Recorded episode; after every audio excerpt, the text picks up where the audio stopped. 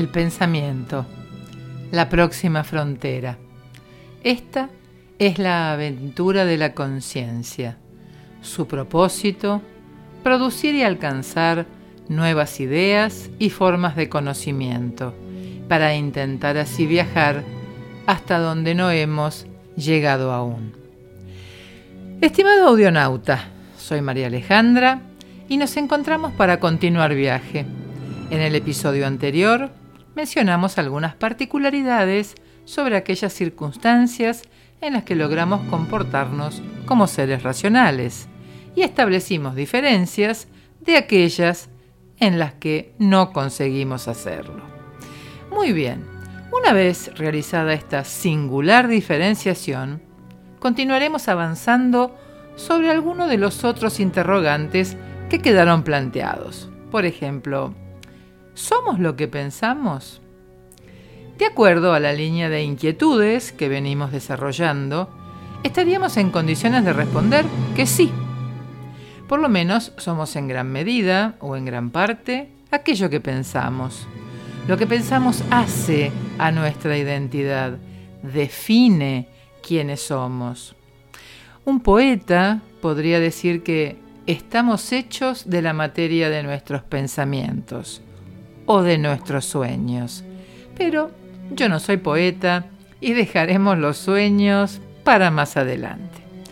Si la materia o el contenido de mis pensamientos es una parte importante de lo que soy, de mi identidad, entonces sería un muy buen proceder, sería de buena práctica cuidar de ellos, ya que al hacerlo estaría cuidando de mí mismo. Pienso que es un excelente tema. ¿Cómo cuidar de mí? Y en ese caso, ¿cómo cuidar lo que pienso? Lo sé, son preguntas tan vastas y generales que las respuestas parecen imposibles de alcanzar, y seguramente así es. Pero podemos intentar realizar una aproximación hacia alguna respuesta. Y para ello, nada mejor que intentar ser prolijos e imponernos un orden. Por ejemplo, iniciar por lo básico, por el principio. Dijimos que los pensamientos son el conjunto de ideas, el caudal de ideas de una persona y que éstas se presentan en nuestro mundo interior organizándose como oraciones, proposiciones que se encadenan y asocian con una lógica determinada. Estas proposiciones, estos propuestos, estas oraciones, se forman con palabras. Así que, para organizar nuestros pensamientos y poder comunicarlos, parece extremadamente necesario contar con la suficiente cantidad de palabras que nos ayuden a expresar aquello que deseamos compartir, comunicar. Por lo tanto, necesitamos contar con el mejor vocabulario que podamos alcanzar. El vocabulario, todo un tema. El vocabulario o léxico es el conjunto de palabras del idioma que hablamos. El conjunto de palabras que conoce una persona a través del cual piensa, organiza sus ideas y se comunica con sus semejantes.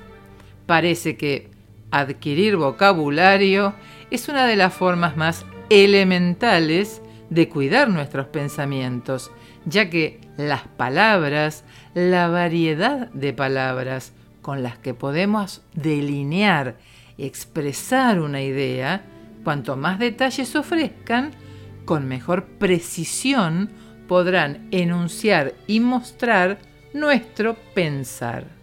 Sin dudas es un trabajo de extrema dedicación que está íntimamente relacionado a nuestro desarrollo personal, no es lo mismo el vocabulario de un niño, de un adolescente, que el de un adulto, e involucra el empleo del tiempo que podamos invertir en ese esfuerzo, ya que con las mejores palabras que encontremos, mejor podremos comunicarnos, hacernos entender y explicar aquello que deseamos compartir. Otra vez aparece el tiempo como una variable de adquisición de conocimiento. No parece resultar casual.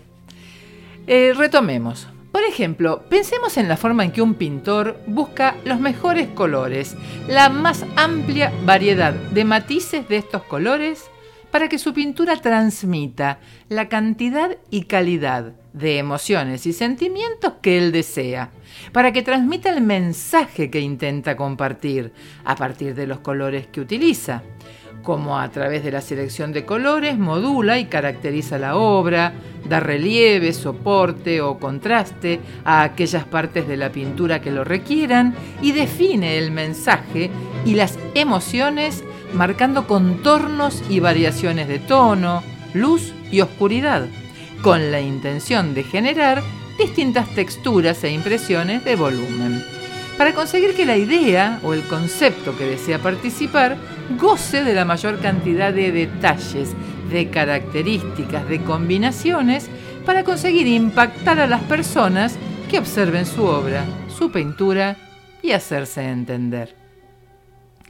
De manera similar, los hablantes, cuando deseamos exteriorizar nuestros pensamientos, nuestro pensar, nos encontramos favorecidos en extremo cuanto mayor y más variado sea el vocabulario que poseemos.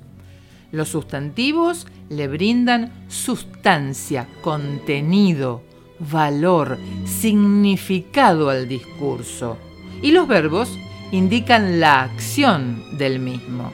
Incluso conocer los signos de puntuación y las leyes gramaticales junto con la correcta acentuación y pronunciación de cómo armar y organizar una oración, ayudan a ofrecer sentido al discurso. Le brindan algo que se denomina prosodia, es la cadencia y la musicalidad de las palabras, que se refiere a las modulaciones de las palabras y del discurso. Son tan agradables de escuchar las personas que comunican sus ideas a través de palabras claras, cristalinas, suaves en su forma, aunque contundentes y profundas en su significado, en su mensaje. Aquellas personas que producen y transmiten contenido en sus pláticas y cuyo decir es comparable a la sensación de la música en nuestros oídos y de los sentimientos que se movilizan en nuestro interior. Todos somos capaces de recordar palabras y pensamientos que nos han comunicado con cariño, con paciencia, con buena intención. Todos podemos recordar el alivio y el consuelo de las palabras que alguna vez nos dijeron con ternura y con delicadeza. Las palabras pueden pintar, describir el cuadro que ilustra nuestro mundo interior. Claro que la paleta de colores en este caso se llama diccionario. En cambio, cuán desagradables resultan las situaciones en las que las palabras no consiguen explicarse, no logran hacerse entender. Esto genera frustración que deriva en incapacidad e incomprensión. Se suele elevar el tono de la voz, llegando hasta gritar. Se habla media lengua, con palabras y oraciones vaciadas de contenido que se repiten sin lograr transmitir pensamiento alguno. La palabra no es responsable de esta situación. Es el uso incorrecto e incompleto del lenguaje y del vocabulario el que ha fracasado, llevándonos al aislamiento, la incomprensión, la soledad y hasta la violencia. Porque allí donde fracasan los medios de expresión es donde crece y se desarrolla la violencia. Cuando no hay palabras, perdemos oportunidades de entendimiento, de progreso, de paz. Pero eso lo hablaremos en otra oportunidad. Suele decirse que la palabra y el lenguaje brindan claridad a las ideas e iluminan a la humanidad. Así que estamos habilitados a afirmar que hablar con claridad hace bien, promueve bienestar, despliega y desarrolla nuestro mundo interior. Es una forma de amar, porque es uno de los caminos hacia el bienestar, hacia el encuentro, hacia la fraternidad. Quizás hasta sea una virtud, la virtud de la elocuencia.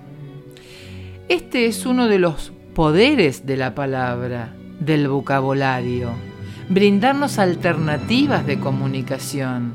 Si con determinadas palabras no logro mi objetivo, buscaré tantas como sea necesario para hacerme entender. Y si aún así no consigo encontrar la palabra adecuada, entonces deberé buscar la manera de ampliar mi vocabulario. ¿Cómo se hace? Escuchando. Escuchar es una forma pasiva, pero efectiva, de adquirir vocabulario. Pero hay otras formas activas de hacerlo, como por ejemplo leyendo, estudiando y tomando como ejemplo a aquellas personas que cerca de mí tienen y manejan un vocabulario más amplio y más preciso que el que yo conozco.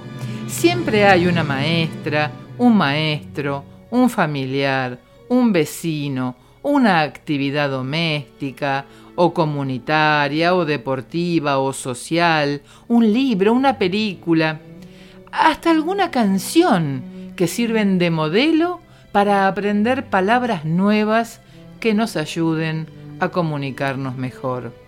Entonces, ¿cómo cuidar mis pensamientos?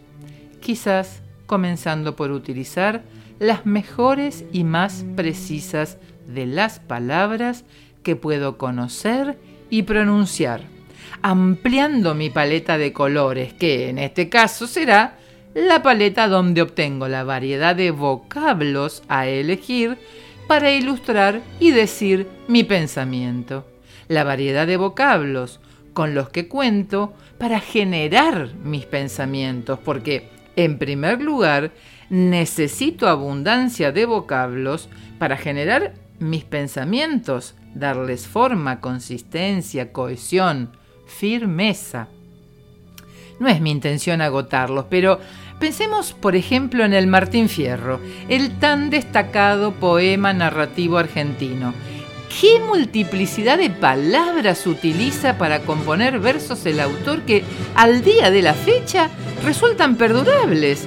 Parece que don José Hernández era un hombre de amplio vocabulario. ¿No es admirable? Y era el siglo XIX. Don Hernández no solo carecía de internet, tampoco tenía luz eléctrica ni agua corriente Realizo este señalamiento para hacer patente que no hay relación directa entre la abundancia de tecnología y la preparación cultural de un individuo. A lo largo de la historia de la humanidad, muchos son los poetas, historiadores y escritores que, en las peores y menos desarrolladas condiciones, realizaron las más hermosas obras del idioma que hablaban y que perduran hasta nuestros días. Parece que el vocabulario también abre las puertas hacia lo trascendente. ¿No es maravilloso? Es también por esta cualidad de las palabras que gustamos de que nos cuenten historias. Hay personas que a través de la variedad de vocablos y de la forma de expresarse logran capturar nuestra atención con tal intensidad que sentimos estar dentro del relato y hasta ser parte de la narración. Este fenómeno es fácil de observar en los niños y en su inclinación a que les cuenten cuentos. O en la antigüedad, cuando las comunidades solían contar con un narrador de historias, y esta tradición oral solía sucederse de generación en generación, consolidando la identidad de aquellas personas que ejercían y ejercen el arte de la oratoria. Así es. Hablar con elocuencia es un arte. Por lo tanto, hablar con elocuencia nos convertiría en artistas. ¿Qué tal? Hermosa forma de ir construyendo y consolidando nuestra identidad ideas, pensamientos, vocabulario, tiempo, virtudes, arte y trascendencia, Parece que el paisaje de nuestro viaje comienza a mostrar todo su esplendor. Estimado audionauta, confío en que este episodio contribuya a estimularnos a hablar con precisión, con propiedad, a aumentar nuestro vocabulario y a mejorar nuestra oratoria, con el resultado de que la práctica de este arte se incluya como característica de nuestra identidad, como un ornamento de la misma, ofreciendo vigor a nuestros mensajes y colaborando a la convivencia en armonía con quienes nos rodean. El próximo martes intentaremos mencionar otras características de nuestra identidad o que nos ayudan a construirla y sostenerla. Me despido hasta cada momento.